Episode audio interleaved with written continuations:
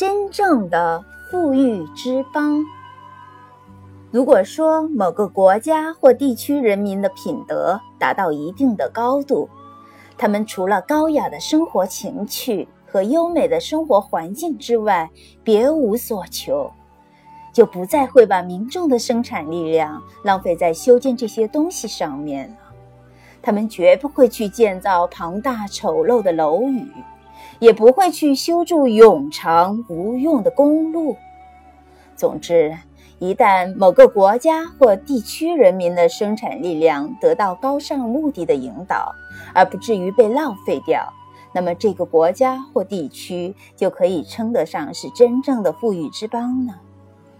它不是因为有足够多的财物或拥有庞大丑陋的楼宇而称富，而是因人民身体健康、心灵优美而称富。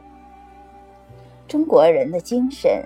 清流传，真正的富裕之邦是不讲外求的，它就在你的心底。